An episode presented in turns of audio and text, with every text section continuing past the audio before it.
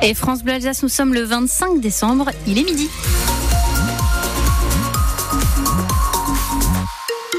Les informations de la mi-journée, c'est avec Émilie Pouf.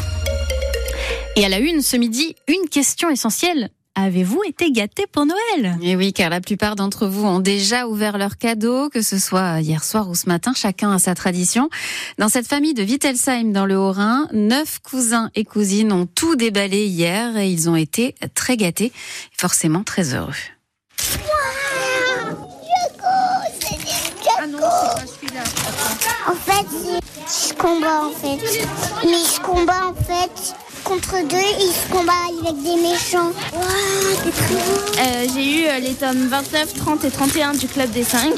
Une carte cadeau euh, Cultura. Le tome 6 des Royaumes de Feu. Et le tome 12 du Journal d'une peste. Et maintenant, je viens de déballer la carte cadeau Décathlon. Et un rangement de livres pour mon bureau, ainsi que des post-it et des aimants de la part de ma marraine. On t'expliquait les deux Regarde, Martin, regarde. Oh ouais, c'est ce que je voulais. C'est bien ce que je voulais. Alors là, les enfants sont contents, mais c'est loin d'être le cas de tout le monde. Selon un dernier sondage réalisé pour la plateforme eBay, un Français sur quatre envisage de revendre ses cadeaux de Noël. Il n'y a plus, il n'y a plus aucun gardé à vue après le, coup de filet de vendredi en Meurthe-et-Moselle. Cinq hommes âgés de 20 à 23 ans avaient été arrêtés dans le cadre d'une enquête ouverte par le parquet national antiterroriste. Ils étaient soupçonnés d'avoir voulu préparer un attentat contre un marché de Noël du Grand Est. Mais après avoir relâché les quatre premiers hommes samedi soir, le dernier a été libéré hier, Cédric Lieto. Fin de garde à vue sans aucune poursuite à ce stade en tout cas contre des hommes soupçonnés d'appartenir à la mouvance islamiste. Les enquêteurs cherchaient à savoir s'ils projetaient une attaque terroriste et si oui à connaître le degré de préparation d'un éventuel attentat sur des marchés de Noël de la région. Certains mis en cause avaient fait des allers-retours entre la Lorraine et des marchés alsaciens selon une source proche du dossier. Tous les doutes ont-ils été levés? Pour l'heure, le parquet national antiterroriste ne communique pas sur le contenu des auditions de ces cinq personnes une enquête dans un contexte de menaces terroristes très élevé. Le ministre de l'Intérieur, Gérald Darmanin, a appelé la semaine dernière les préfets à une extrême vigilance à l'occasion des fêtes de fin d'année, avec la présence systématique des forces de l'ordre devant les lieux de culte. Et c'est dans ce contexte que les policiers municipaux de Strasbourg ont décidé de ne pas faire grève hier soir. Ils ne participeront pas non plus au mouvement pour le jour de l'an, malgré un appel de leur syndicat au niveau national pour réclamer certains des avantages de la police nationale surtout par rapport aux conditions de départ à la retraite. Les policiers municipaux de Strasbourg s'étaient déjà mobilisés à l'ouverture du marché de Noël en novembre. Et justement, quatre semaines plus tard, c'est la fin du marché de Noël de Strasbourg. Fini la foule, fini les knacks et les bredellets. Les 300 artisans et commerçants ont fermé leur chalet, et leur chalet hier soir. Chloé Geffroy a vécu ce moment sur la place Broglie.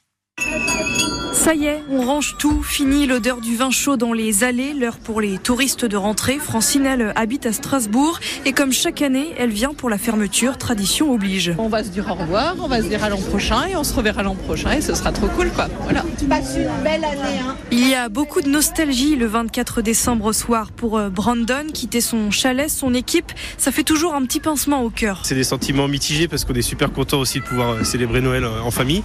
Mais aussi, bah, c'est quand même un mois où on passe euh, tellement de moments euh, dans le chalet à s'amuser. C'est à la fois un peu de tristesse, mais aussi beaucoup de, comment dire, beaucoup de joie. De la joie et de la fatigue aussi chez Mathilde, une autre commerçante. Oui, je suis contente de fermer là. En tout cas, elle ne retient que du positif. L'ambiance est revenue euh, comme avant le Covid. Les gens qui sont contents de nous voir, qui sont heureux qu'on revienne, qu'on ferme pas, que ça disparaisse pas ça continue. Et ça va continuer. D'ailleurs, le record de fréquentation du marché de Noël de Strasbourg devrait être battu cette année. 2,8 millions de personnes l'ont visité en 2022. Et les illuminations et le grand sapin de la place Kléber restent en place. Le marché de Colmar, lui, reste ouvert jusqu'à vendredi. L'avion bloqué depuis quatre jours dans un aéroport de la Marne va pouvoir décoller aujourd'hui. L'appareil va repartir vers l'Inde. Il avait atterri jeudi avec 303 passagers à bord et intercepté par la police aux frontières car il y avait des soupçons de traite d'êtres humains. Deux hommes soupçonnés d'y avoir participé ont été présentés à un juge en vue d'une inculpation. Et puis après la messe de Noël, où le pape François a appelé à la paix au Proche-Orient, la traditionnelle célébration Urbi et Torbi à la ville et au monde va débuter au Vatican. Une bénédiction souvent elle aussi très politique.